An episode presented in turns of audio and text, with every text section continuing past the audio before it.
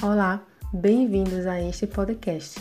Me chamo Débora Evelyn, sou professora e também pesquisadora na área de políticas públicas, com formação em ciências sociais e mestrado em ciência política. Mas vamos ao que interessa. Já adianto para vocês que veremos muito sobre educação, saúde e sustentabilidade, mas não só isso, tá?